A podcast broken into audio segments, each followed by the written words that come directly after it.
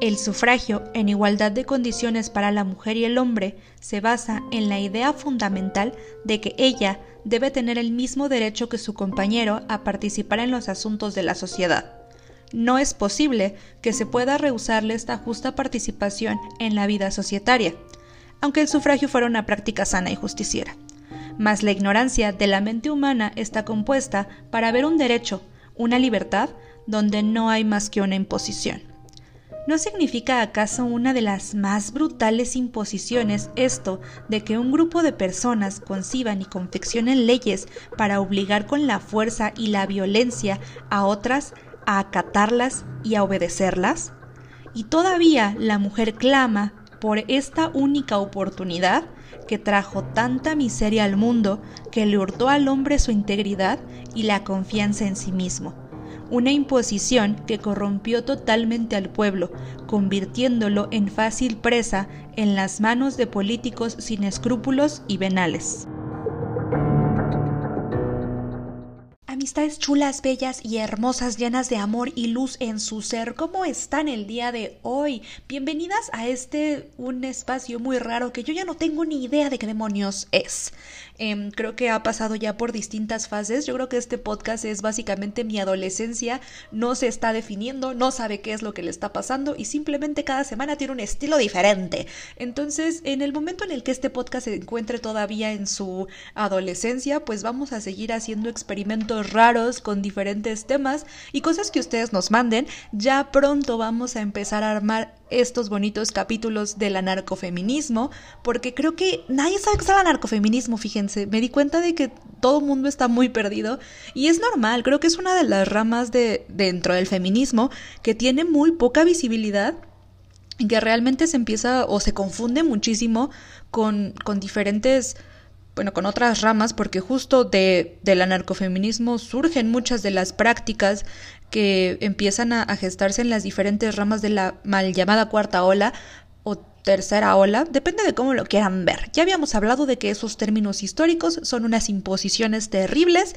de la colonización y de la escuela americana de la historia. Pero, eh, en fin, vamos a empezar a tocar ya un poquito después lo que es el anarcofeminismo, y vamos a rematar esos capítulos con una invitada muy especial con la que nos vamos a dar unos madrazos teóricos, porque una de las preguntas que más me repitieron fue acerca de ¿por qué anarcofeminismo y no feminismo marxista? Entonces vamos a estar con una chulada de invitada que nos va a hablar, bueno, no nos va a hablar, nos vamos a pelear para ver no quién tiene la razón, pero sí por dónde van nuestras ramas de feminismo. Ya ustedes se podrán imaginar quién puede ser esta invitada sorpresa especial. Pero en este momento este podcast se va a convertir en un acto puro y duro de megalomanía porque hoy vamos a hablar un poco de la iconoclasia, a grandes rasgos qué es, y sobre todo vamos a hablar de uno de mis ejemplos favoritos de cómo cuando alguien llega y nos dice esta estupidez de que, ay, es que las feministas de antes sí luchaban bien y no hacían destrozos. Con este texto es más, este podcast se lo puedes poner a tu fijas de confianza para decirle, ah, las feministas de antes te parecían mejor. Ah, pues toma, estúpido, seguimos haciendo lo mismo. Seguimos destrozando cosas a lo imbécil. Bueno, obviamente no a lo imbécil, todo tiene un trasfondo político y social. Y justo este texto nos va a mostrar esos trasfondos y nos va a enseñar cómo es que todo lo que hacemos en marchas y en manifestaciones tiene sentido y tiene una utilidad.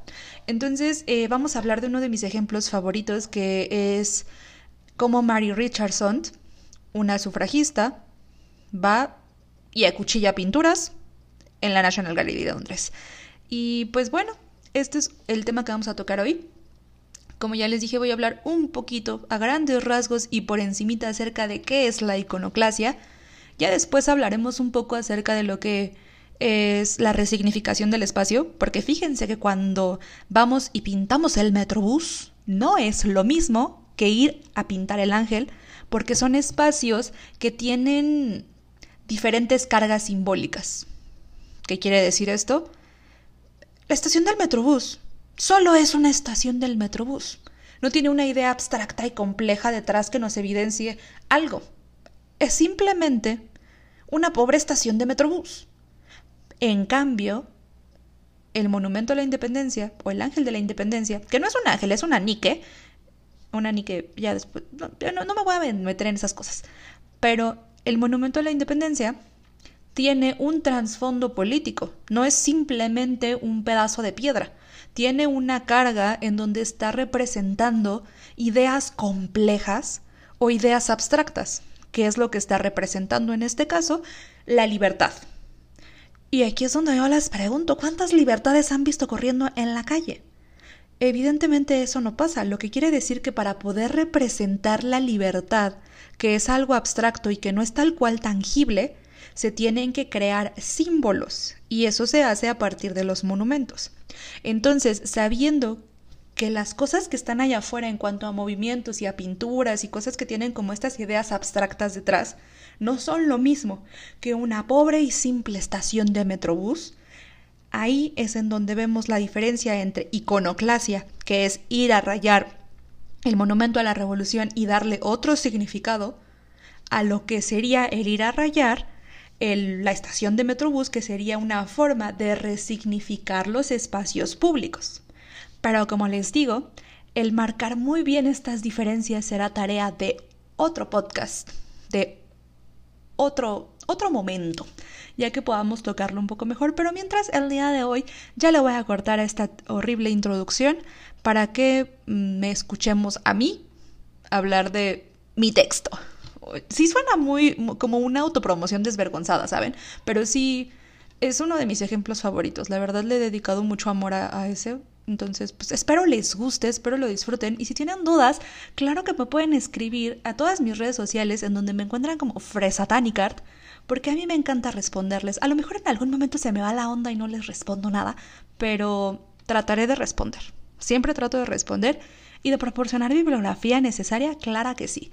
En fin, las dejo con em, el cuchillo sufragista en la Venus del espejo y pues ojalá les guste y disfruten el cómo un montón de mujeres enardecidas rompen cosas. Las amo mucho. Entre 1903 y 1917, el sufragio femenino en el Reino Unido tuvo un enorme auge como parte de la lucha de las mujeres por derechos básicos, claro, dentro del Estado. Una de las organizaciones más fuertes fue la Unión Social y Política de Mujeres, o WSPU, por sus siglas en inglés, conocida por sus tácticas de lucha apegadas a la acción directa, en donde figuraban huelgas de hambre, invasión y destrozo de propiedad privada, el romper cristales de edificios de gobierno, el incendio de iglesias y casas desocupadas, y claro, el destrozo de pinturas y monumentos. Las acciones de destrozo de las sufragistas no solo eran producto de impulsos frenéticos y coléricos, como denunciaba la prensa sensacionalista de ese entonces, sino que tenían un trasfondo político guiado por su lema hechos, no palabras, en donde cobraban una actitud performática, es decir, que se buscó evidenciar la violencia ejercida contra las mujeres a través de representaciones teatrales, desde la sátira y la ironía, que casi siempre implicaban el destrozo de espacios públicos y privados.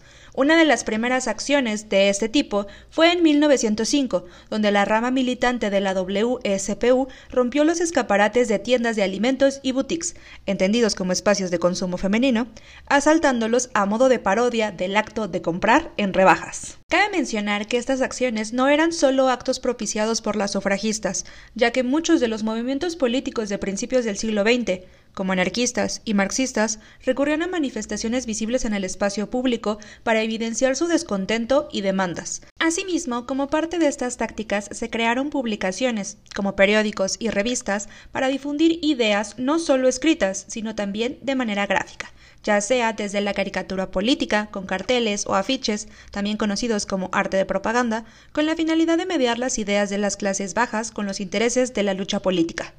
La creación de estas publicaciones e imágenes no era el único vínculo con la intervención en el arte, sino que también atacaban espacios como museos y galerías para retomarlos como escenarios de acción política, intervenidos por la ruptura de los valores culturales y sociales ante la desigualdad, es decir, como actos de iconoclasia.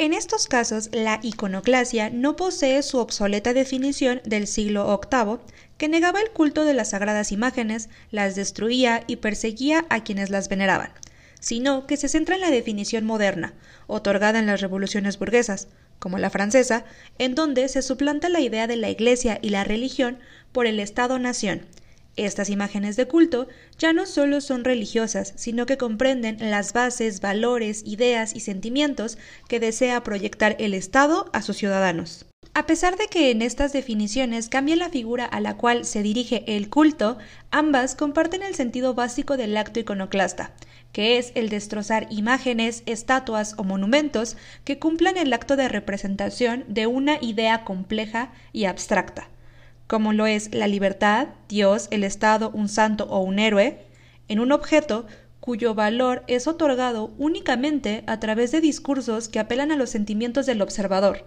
a través de la historia, la religión o la política, en donde su destrozo significa el descontento con estas ideas. Las sufragistas nos relegaron un gran número de actos iconoclastas, principalmente enfocados en la quema de retratos al óleo de diferentes miembros del Parlamento inglés, quienes se oponían a otorgar el voto a las mujeres pero uno de los más significativos ocurrió en marzo de 1914 con la pintura La Venus del Espejo de Diego Velázquez, que se exhibía en la National Gallery de Londres. Esta obra fue acuchillada siete veces por la sufragista Mary Richardson, dejando en la pintura algunas fisuras visibles y una rasgadura en medio de la espalda de la Venus. Este acto fue la respuesta de Richardson al encarcelamiento y tortura de la líder del movimiento de la WSPU, Emily Pankhurst. Posterior al acuchillamiento, Richardson fue sometida a juicio por destrucción de una obra de arte, donde declaró que su intención de destrozar a la mujer más bella de la mitología era el evidenciar las injusticias que sufrían sus colegas feministas, en específico Pankhurst, quien hasta ese momento había sido torturada, amenazada y agredida por parte de las autoridades durante su encarcelamiento en Holloway. A ello, Richardson declaró la justicia es un elemento tan bello como las líneas y los colores sobre el lienzo. La señora Pankhurst busca justicia por la condición de las mujeres, y por ello está siendo lentamente asesinada por el gobierno de unos políticos iscariotes. Si hay alguna protesta en mi contra, que todos recuerden que esa indignación es una hipocresía, mientras ellos destruyen a Pankhurst y a otras hermosas mujeres. Hasta que se deje de tolerar esta destrucción humana, cada una de las piedras tiradas en mi contra por la destrucción de esta obra serán evidencia de su hipocresía política, moral y artística. El acto de Richardson al romper el cristal que resguardaba la pintura y acuchillar a la Venus puede ser interpretado como una extensión de las protestas anteriores, pero lo interesante de esta es el incursionar en un espacio institucional que resguarda los valores culturales de Inglaterra. La acción creó una conmoción mayor en el status quo de la National Gallery, que generó un sentimiento de extrañeza para sus visitantes, quienes en su mayoría eran clases altas pertenecientes a la élite política. Con este acto, la pintura perdió su carácter consagrado como obra de arte y dejó de empatar con el discurso del museo. A través del acto del acuchillamiento se creó una nueva Venus del espejo, alterando la intencionalidad original de la obra, que mostraba a través de la mirada masculina de Velázquez el ideal hipersexualizado de la belleza femenina, para convertirse en una evidencia del movimiento sufragista, que mostró la violencia del encarcelamiento de Pankhurst y la represión hacia las sufragistas en cada una de las rasgaduras de la espalda de la Venus. Era casi de esperarse que la prensa no vería con buenos ojos las acciones de Richardson, ya que con anterioridad habían publicado diversas caricaturas políticas sobre el movimiento sufragista en donde las señalaban como locas e irracionales, mientras se les representaba como mujeres horrorosas, acorde a los cánones de belleza, y con actitudes agresivas en compañía de textos como el lugar de las mujeres está en la cocina las feministas tendrían más oportunidad de ser escuchadas si tuvieran una mejor imagen, o utilizando la palabra lesbiana cual si fuera un insulto. En la nota del suceso, la prensa señaló de manera despectiva a Richardson como la acuchilladora, con la intención de generar cierta aversión contra el movimiento sufragista, pero los periódicos no contaron con que ninguna publicidad es mala, El hecho de difundir la imagen y parte del discurso que presentó en el juicio y posteriormente en ruedas de prensa fue una forma de difundir los ideales políticos del movimiento sufragista a gran escala a partir de los medios de comunicación. Con ello se difundió el nuevo retrato de la Venus a través del cuchillo sufragista como parte de la denuncia del sufrimiento de las mujeres y de Pankhurst. A fin de cuentas, la finalidad de los actos iconoclastas no solo es el destrozar una imagen, sino el irrumpir ante el status quo de los espectadores acostumbrados a la belleza y a la tranquilidad de las imágenes. El ver en estos actos la violencia que sufre un movimiento o el descontento que generan los valores obsoletos es aquello que le da una de las mejores propagandas a cualquier movimiento social. Oigan, amistades preciosas, pues muchas gracias por escuchar completo este episodio. Recuerden que este también lo pueden encontrar en nuestro bonito canal de YouTube que todavía no tiene nombre tal cual porque pues pues no puedo, o sea, no se puede hacer eso hasta que tengas mil seguidores, entonces si me pueden ir a seguir a mi canal de YouTube, no saben cómo se los agradecería. Em, y pues este episodio lo pueden encontrar allá. Y sí les recomendaría ir a verlo allá porque pues tenemos lo que viene siendo el recurso visual. Entonces muy probablemente podría pues ser un poco más útil si ven allá directamente las imágenes y si no, no se preocupen, también las subo directamente a mi Instagram en donde pueden ver todo el recurso visual. El punto es que también puedan ver las imágenes, porque yo creo que estos episodios, si no se ven con imágenes, carecen por completo de sentido. En fin, muchísimas gracias por escuchar. Yo las amo mucho y sí, sí quería agradecer tal cual el hecho de que últimamente el podcast ha estado creciendo bastante. No saben cómo las llevo, les llevo y los llevo siempre en mi corazón. Y pues sería todo. Muchísimas gracias. Recuerden que en todos lados me pueden encontrar como Fresatanicart. Y pues nada, las amo, les amo, los amo. Besos en donde quieran.